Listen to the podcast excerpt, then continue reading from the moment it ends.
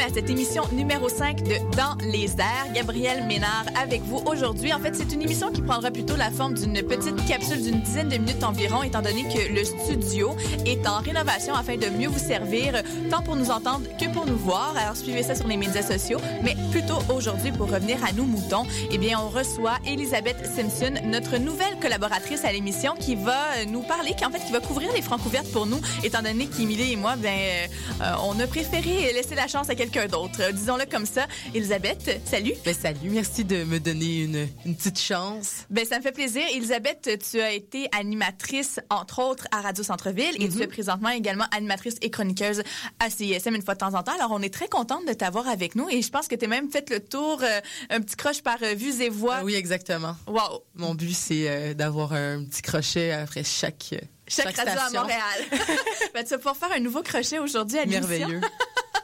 Alors, euh, toi, tu es allé voir les francs ouvertes la Ben semaine oui. dernière Ben et oui. ça mettait en vedette, donc, euh, c'est Antoine Gosselin, Mhm. Rosie Vallant et Jean-François Malo. Comment s'est passée la soirée? Mais tout à fait, si tu me permets, je veux juste remettre un petit peu en contexte. Absolument. Donc, c'est la, deux- la 19e édition cette année des Francouvertes. Qu'est-ce que c'est? C'est un concours qui vise à découvrir les artistes émergents de tous les genres, de tous les horizons. C'est 21 artistes artistes, dis-je, et formations, trois performances par soir et sept soirs de quart de finale. C'est les juges et le public qui se partagent à 50 l'évaluation euh, de- des performances, si vous voulez, et les neuf artistes et formations ayant eu la meilleure note vont passer à la prochaine étape. Donc, la prochaine étape, qui sont les demi-finales. Exactement. Et donc théoriquement, tout le monde a passé à la prochaine étape parce qu'il y a eu six euh, six performances et qu'il y en a trois autres de ce soir dans le fond. Et euh, donc on va avoir les neuf artistes qui sont pour l'instant, puis après il va y avoir des des têtes qui vont tomber malheureusement. Des têtes qui vont tomber. Et puis, euh, quelle tête a tombé euh, cette semaine? En Ben- fait, la semaine passée, parce que c'était le 23 février dernier.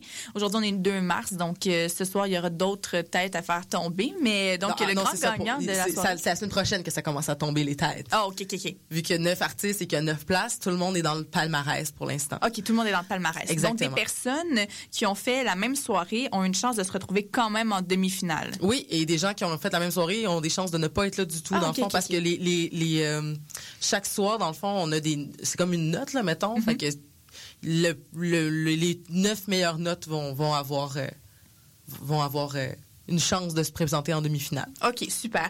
Puis donc, le 23 février dernier, Mhm. euh, bon, c'est les trois artistes qu'on a nommés plus haut. Est-ce que tu as eu un, un coup de cœur ou comment tu as trouvé les prestations, en fait? Ben, je vais commencer par le début. On avait commencé avec euh, Charles-Antoine Gosselin, Ouais. qui était la première euh, euh, le- la première performance. Donc, Charles-Antoine Gosselin, qui est un auteur, compositeur, interprète natif de Sherbrooke. C'est le membre du groupe Harvest Breed, Bread. Excusez mon accent anglophone qui n'est pas toujours parfait. Donc, euh, au moins, je ne parle pas, j'ai pas des noms en russe aujourd'hui, ça sera pas trop compliqué. Le groupe, donc, euh, est en train de prendre une pause ces temps-ci. Donc, Charles-Antoine a décidé d'y aller solo et en français pour le plus grand bonheur de Pierre-Carl Pellado. Ça sonnait, euh, Monsieur Charles-Antoine? Ça sonnait, en fait, c'était deux guitares, une trompette et un trombone. C'était propice à des balades agréables. C'était très pop, je dois te l'avouer. C'était c'était un peu mon, pas mon style, par exemple. OK, mais le, le feedback de la salle... euh, La salle était, était très était très emballée. En fait, il faut dire aussi que le, le gars, il a du talent. Charles-Antoine a du talent, il a une bonne voix. Puis, puis aussi, il jasait beaucoup entre les chansons. Et il était très sympathique. Il racontait, il mettait en contexte pourquoi il avait écrit ces chansons-là. Il racontait des anecdotes de chalet. Il parlait de sa famille, tout ça. Il a mis le public de son côté. Oui, un peu, exactement. À moins que tu sois comme moi puis que t'as pas beaucoup de patience, donc là t'es. Oh, mais sinon non, ça ça a bien été. C'est surtout, c'est surtout en fait que t'as 20 minutes pour performer. Donc si tu prends euh, trop longtemps pour parler, c'est moins de temps de musique. Donc euh, voilà, tu gères ça comme Est-ce tu qu'il y a eu veux. le temps de faire ces trois chansons? Ah, il y en a fait cinq. Cinq chansons. Ouais, là ils ont tout à peu près Cinq? fait euh, cinq chansons. OK, cinq chansons, 20 minutes. C'est des chansons assez courtes. S'il passe la moitié du temps à parler, là, c'est du 2 minutes 30. Ouais, peut-être le tiers du temps à parler. OK. c'est pas si pire.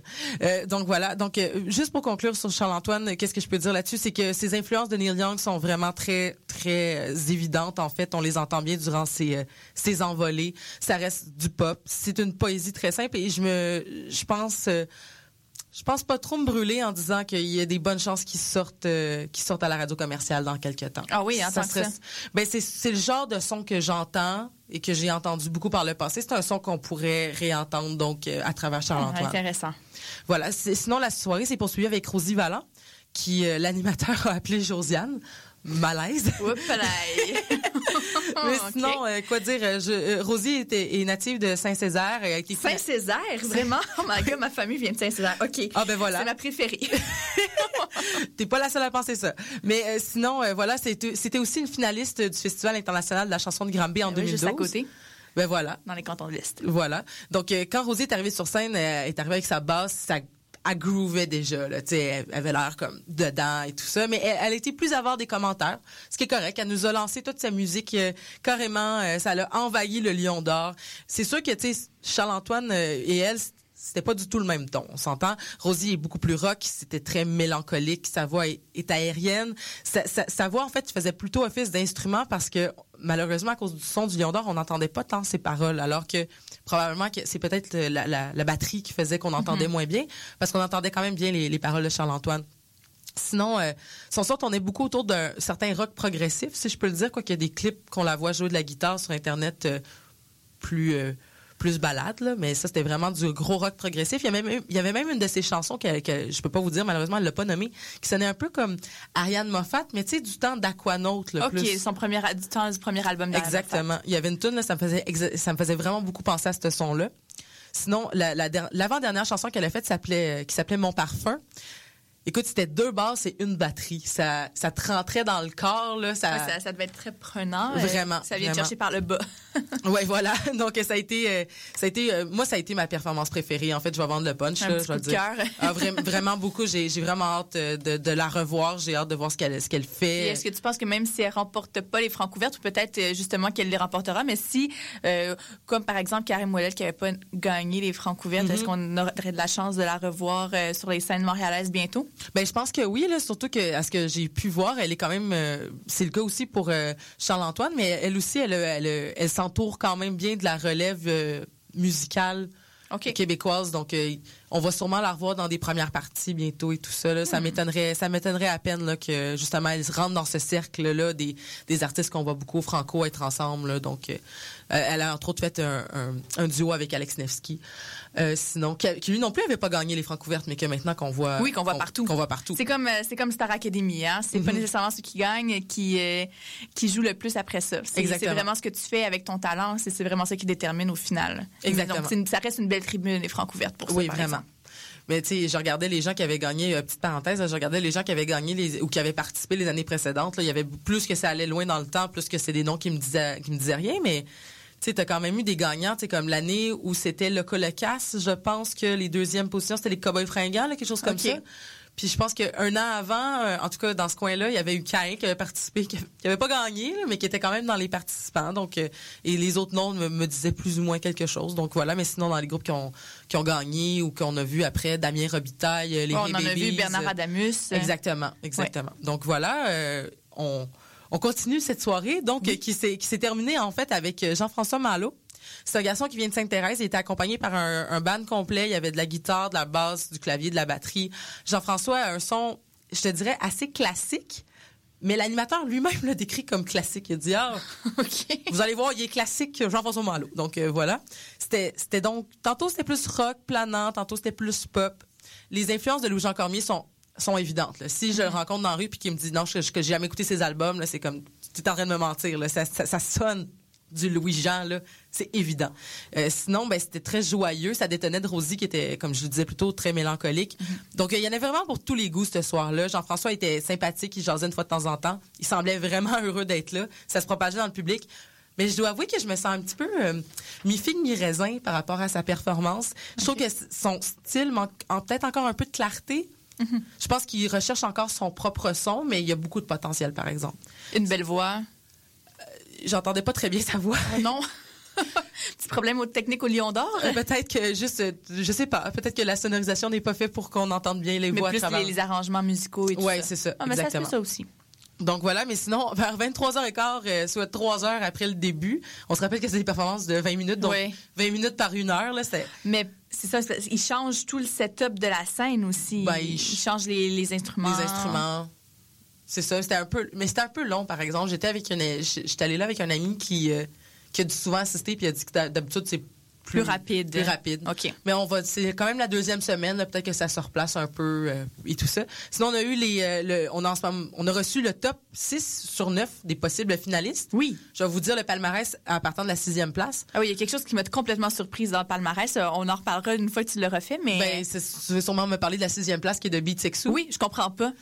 Semblerait que, écoute, moi j'étais pas là. euh, les gens, des, des gens m'ont- qui étaient pas là m'ont dit que c'est une question de performance, peut-être de pas le bon public et tout ça. Tu sais, vu que 50% du vote c'est- est, fait le par public. le public. Si ton public est pas là, peut-être que c'est plus difficile, effectivement. Exactement. Donc voilà, sixième place Beat Sexu, cinquième place Jean-François Malo, quatrième place les, les gardes de la- les gardes de l'amour, excusez-moi, avec tous ces Oui, les guerres de l'amour, c'est c'est pas facile à dire. non, pas, pas quand on dit vite. Troisième place, Jean, Jean- euh, Charles-Antoine Gosselin. Deuxième place, Yoko Feu. Et la première place, à Rosie. Bon, ben on va espérer qu'elle la garde, cette première place. À ce que j'entends, peut-être qu'il y aura quelqu'un qui la surpassera ce soir? Donc, euh, Oui. ce, ce lundi 2 mars, c'est qui- c'est Marie-Josée Oli Oui. Laroche et de Urban Indians. Exactement. Donc, Marie-Josée qui va nous présenter une, performance qu'elle décrit comme étant une thérapie de, de groupe sur le couple et l'amour. Je sais pas encore ça va être drôle ou, mé- ou, ou émouvant, dis-je, Mhm. excusez-moi. Peut-être un peu des deux. Peut-être un peu des deux, qui sait. Oli Laroche, donc, qui est un ancien accompagnateur de plusieurs artistes, entre autres d'Alex Nevsky. Il faisait la batterie sur, euh, je pense c'est son album et en spectacle. Est-ce qu'il le fait encore? Est-ce que c'est encore lui, son batteur? Hmm, Je ne penserais pas, non. Surtout que les shows que Alex Nevsky fait en ce moment, je pense que lui a plus envie d'être dans, Dans le mot de francophone, de, de Francouverte. dis-je. Francouverte. J'ai oui. fait, fait le lapsus oui, non, toute, mais la, il, toute la semaine. il fallait le faire. Ça a été fait. Maintenant, francouverte. mais c'est ça, mais Oli Laroche a un style très expérimental, puis j'ai vraiment hâte de voir ce que ça va donner live. Finalement, on va avoir euh, The Urban Indians qui s'annonce comme étant un- un- une performance qui va être à la fois drôle et très rock. Ils ont pas l'air de se prendre trop au sérieux, donc je vais Ouais, pouvoir avec vous en un nom parler. comme ça. euh, Donc voilà, je vais pouvoir vous en parler lundi prochain. ben, super. Merci beaucoup, Elisabeth. Ben, ça fait plaisir. Et ben c'est ce qui me fait, dans le fond, à cette petite chronique des francs ouvertes. Nous, on se retrouve évidemment la semaine prochaine pour l'émission numéro 6 et on revient dans une formule de 30 minutes. J'espère que vous avez quand même apprécié votre temps avec nous et Elisabeth sera de retour également avec nous pour sa chronique, sa critique et ses impressions des francs ouvertes de ce soir et il nous introduira aux artistes donc de la semaine prochaine. Merci beaucoup et à lundi prochain.